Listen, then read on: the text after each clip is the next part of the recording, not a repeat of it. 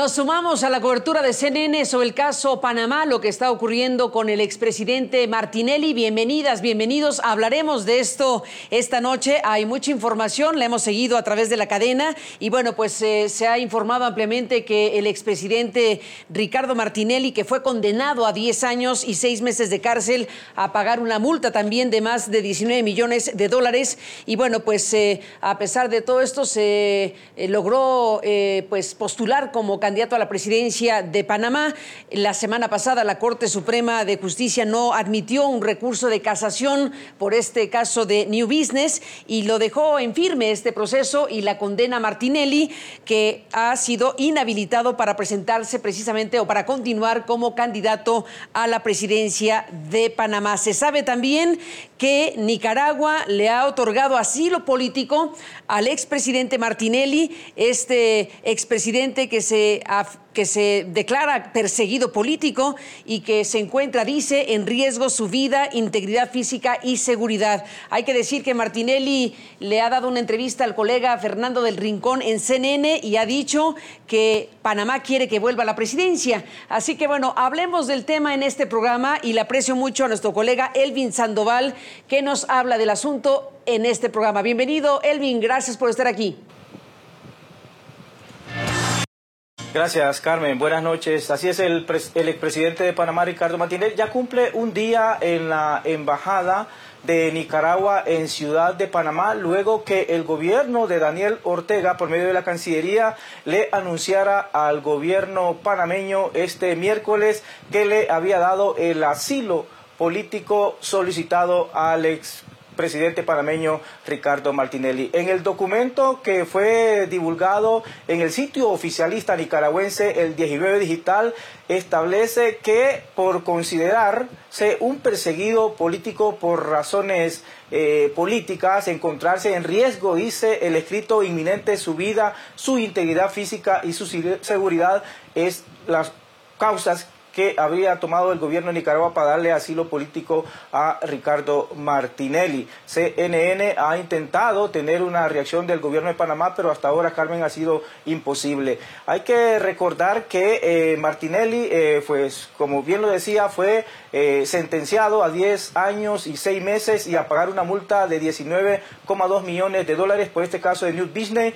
Y pues él ha dicho que prácticamente es una persecución política en en su contra. Eh, pese a esta eh, sentencia que dio eh, la justicia de Panamá, pues él corre aún como candidato presidencial para las elecciones del próximo 5 de mayo. Sin embargo, este día el Tribunal Electoral de Panamá en su página oficial, pues emitió un comunicado, Carmen, diciendo que eh, en el caso de Ricardo Martinelli se le va a aplicar el artículo 180 de la Constitución de Panamá que dice que ninguna persona puede ser presidente si es eh, sentenciado por un delito doloso mayor a cinco o más años. es decir, que en el inciso 4 de este comunicado prácticamente el órgano electoral solo está esperando recibir la sentencia en firme autenticada para poder aplicar esta determinación que ya lo establece la Constitución de la República. Entre tanto, Martinelli se sigue acomodando en la Embajada de Nicaragua en Panamá a espera que el gobierno de Cortizo decida o no poder darle un salvoconducto para que salga a Nicaragua. Carmen. Gracias, Elvin Sandoval, por contarnos todo esto. Seguiremos en contacto. Gracias y buenas noches. Gracias, Elvis Sandoval. Y gracias a Annette Planels. Annette es eh, la presidenta ejecutiva del importante diario La Prensa.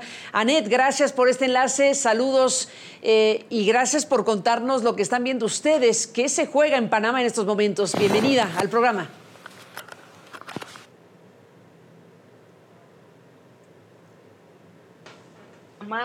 Eh, en este momento se juega su democracia, se juega su institucionalidad, se juega su futuro. Este es el fallo más importante de la Corte Suprema de Justicia eh, desde los 35 años que cumplimos de democracia.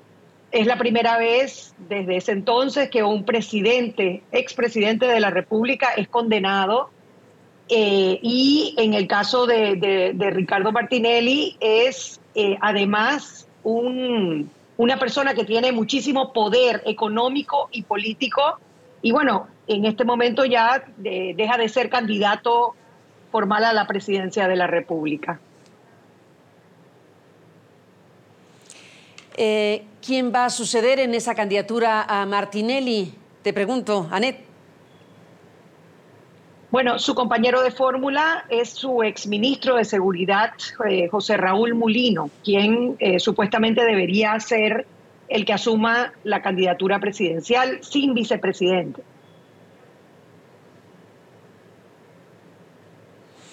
Anet, una de las grandes preguntas es si se le dará o no ese salvoconducto a Martinelli para irse a Nicaragua. ¿Qué lectura se le da a esto? Primero, que se haya concedido el asilo por parte del régimen de Daniel Ortega y segundo, si existe real posibilidad de que no le sea concedido y qué pasaría con él.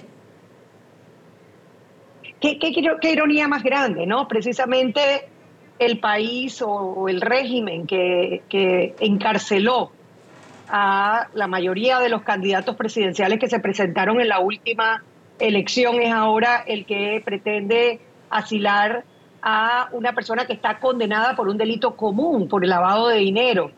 Eh, em, yo no me atrevería a adivinar lo que va a hacer el presidente de Panamá, Laurentino Cortizo. Yo enviaría un mensaje. El presidente Laurentino Cortizo eh, nombró a seis de los nueve magistrados de la Corte Suprema que están en ejercicio en este momento y los cuales fueron los que eh, tres de ellas condenaron a Ricardo Martinelli o, reafirmaron la condena al no aceptarle la casación. El darle ese salvoconducto estaría en contra de ese mandato que hizo el órgano judicial y estaría de alguna manera aceptando que en Panamá se persigue políticamente. Eh, sería un terrible mensaje no solamente para los ciudadanos panameños, sino además para los fiscales y los jueces que fueron parte de este proceso y que se arriesgaron durante todo este tiempo, más allá del puesto o de, o de su salario, ante una figura que ha perseguido judicialmente a periodistas, fiscales, jueces y ciudadanos comunes cada vez que alguien se ha enfrentado a alguna de sus posiciones.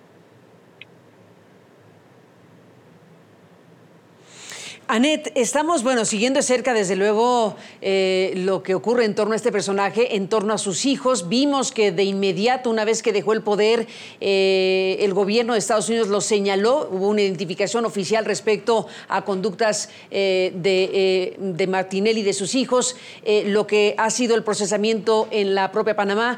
¿De qué se le acusa en su conjunto?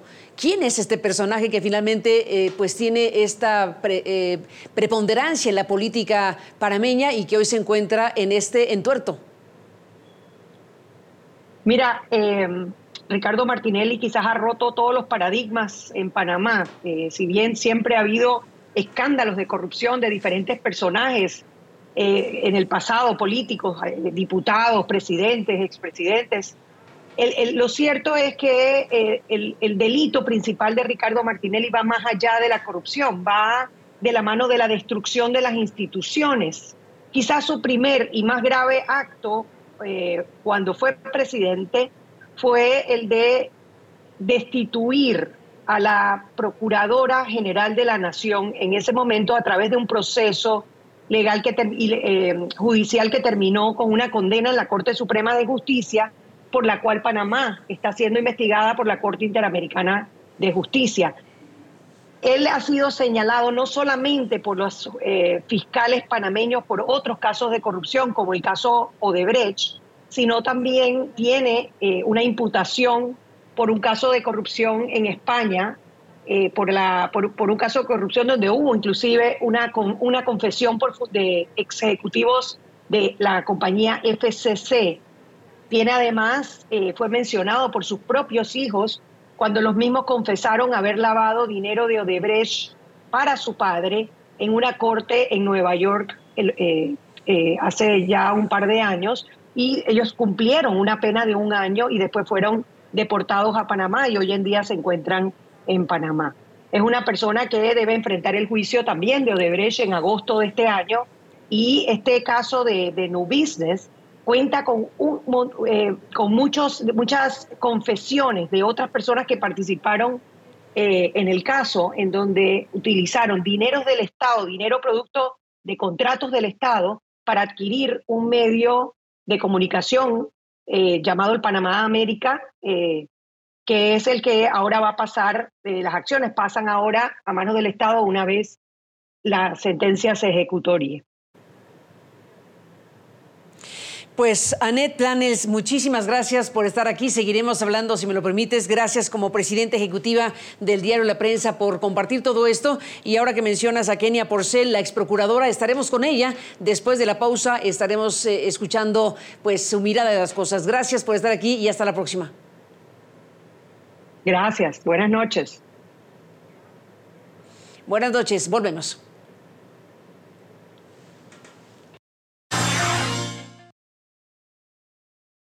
El problema que hay aquí es que en Panamá, cuando usted marca bien las encuestas y usted es favorito del pueblo, te inventan toda clase de, de, bochinches y cuentos.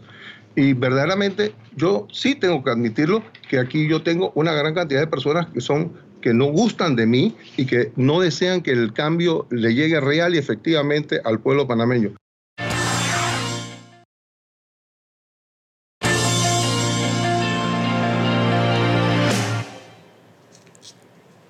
Bueno, regresamos hace unos minutos hablando con Annette Planels, la presidenta ejecutiva de la prensa, sobre quién es Martinelli. Mencionó el caso de la ex procuradora general de Panamá, Kenia Porcel, eh, con quien hablamos, por cierto, hace tiempo respecto a su libro Decisiones, donde relata los cinco años de su gestión como procuradora. Y le hemos invitado esta noche para hablar de lo que está sucediendo en Panamá y de lo que está ocurriendo con el expresidente. Bienvenida, Kenia. Gracias por estar aquí. Gracias por estar en CNN.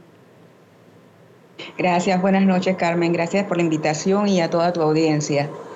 Esto, efectivamente, Al contrario, gracias. Lo que sí, estuve escuchando lo que planteaban y lo que comentaba Ned y lo que manifestabas tú y solamente quisiera hacer eh, dos pequeñas precisiones. La primera es que si bien hay una sentencia eh, ya en firme, al día de hoy todavía no se ha dado la inhabilitación para eh, la candidatura a presidencia de la República de Panamá. ¿Por qué? Porque esto, el órgano judicial tiene que enviar el expediente al juzgado de primera instancia para que luego comuniquen a la jurisdicción electoral. Entonces, eso asumo que eh, efectivamente, como también planteaba el, una de las personas que habló con respecto a los requisitos para ocupar el cargo de presidente de la República conforme a nuestra Constitución, si bien están los requisitos que determinan que no es viable esa candidatura, a este momento todavía no hay una inhabilitación. Así que eso me parece importante eh, hacer esa, precisión. Y lo otro es que eh, Anet planteaba la realidad de que anteriormente el, el, tema con la otra, fue otra procuradora, la procuradora, ex procuradora Ana Matilde Gómez, que trabajó en el periodo del expresidente Martinelli.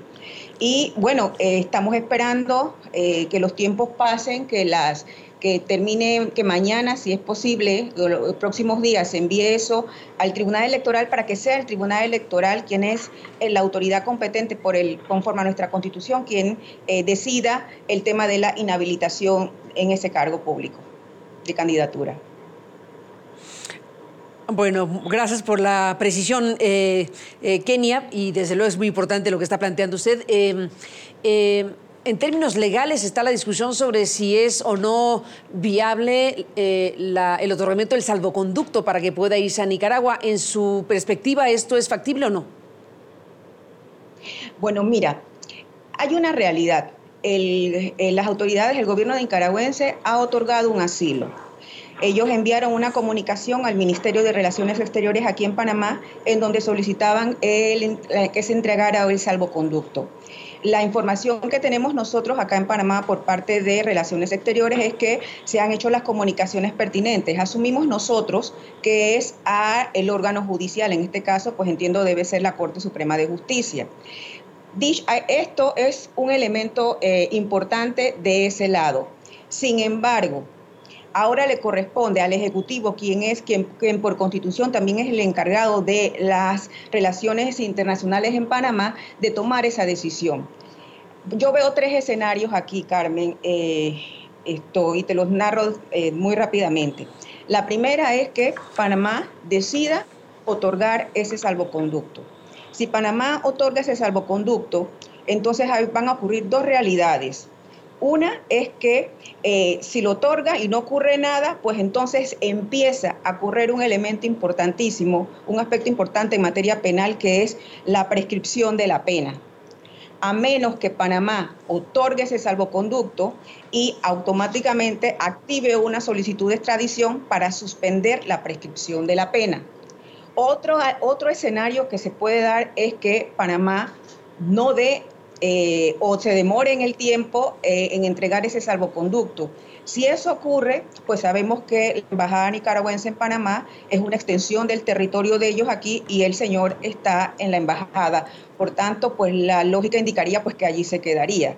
Y la tercera es que se dé una diferencia entre ambos países, como ya ocurrió anteriormente en el caso del señor Aya de la Torre con Perú y Colombia, y que sea entonces la Corte Internacional de Justicia la que tome la decisión después de un tema que haya de diferencia entre los dos países. Entonces, en la realidad es que Panamá, el Ejecutivo de Panamá tiene que tomar una decisión, como bien planteaba Anet, eh, eh, hay, una, hay una condena, hay un, hay un proceso que terminó en donde aceptar que se, que se otorga ese salvoconducto, pues pudiese considerarse que efectivamente hay una persecución política. Y nosotros, eh, es más, recomiendo que puedan revisar la, la sentencia que está en las redes, está en la web, en un PDF, eh, creo que del diario La Prensa incluso, puede verse toda la estratificación y todo lo que ocurrió y el por qué los tribunales en primera y en segunda instancia eh, mantienen, condenan, mantienen la condena y entonces esto, el por qué hacerlo, por qué estamos ante un tema de delito común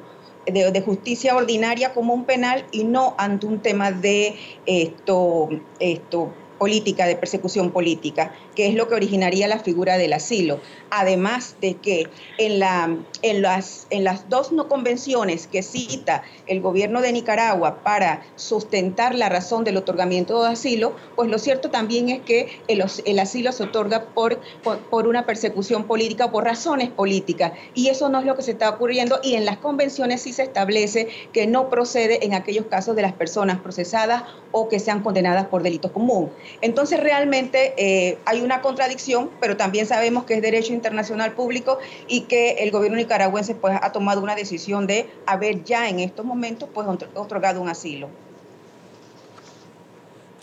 Permítame, Kenia Porcel, hacer una pausa y regresamos en esta conversación. Volvemos.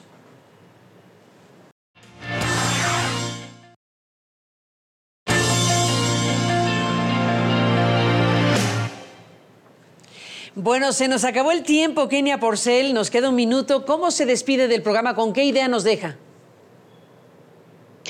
Bueno, con que esto, hay que, aquí en Panamá hay que seguir trabajando por el Estado de Derecho, en Panamá tenemos que confiar en las, autoridades que tenemos en la, actual Corte Suprema de Justicia y que viene un periodo muy, muy importante para nuestro país y es el 5 de mayo en escoger a quién nos va a dirigir y que para, para que el Estado de Derecho funcione es importante que haya paz y seguridad jurídica y sobre todo confianza en las, en las instituciones. Entonces yo creo que esto que está viviendo Panamá nuevamente es una nueva prueba en la que nosotros tenemos que demostrar como panameños y panameñas lo que somos para nosotros y para nuestros hijos y las futuras generaciones. Pues eh, Kenia Porcel, gracias por estar aquí en el programa. Seguiremos hablando del asunto, por supuesto. Gracias y hasta la próxima. Gracias, Carmen. Bueno, chao. Al contrario, gracias por estar aquí. Y bueno, pues eh, nos acabó el tiempo, pero seguiremos cerca pues en las próximas horas, particularmente las informaciones que iremos presentando en esta cadena. Y bueno, pues analizando y viendo lo que significa todo esto para un país como Panamá. Así que gracias a usted que nos ha permitido acompañarle en este programa. Estaremos a la espera de lo que decidan al final de cuentas respecto al, al salvoconducto para Nicaragua, eh, para Martinelli y Nicaragua. Y bueno, pues ya les estaremos contando los detalles. Por lo pronto, gracias por estar aquí. Gracias y hasta hasta mañana.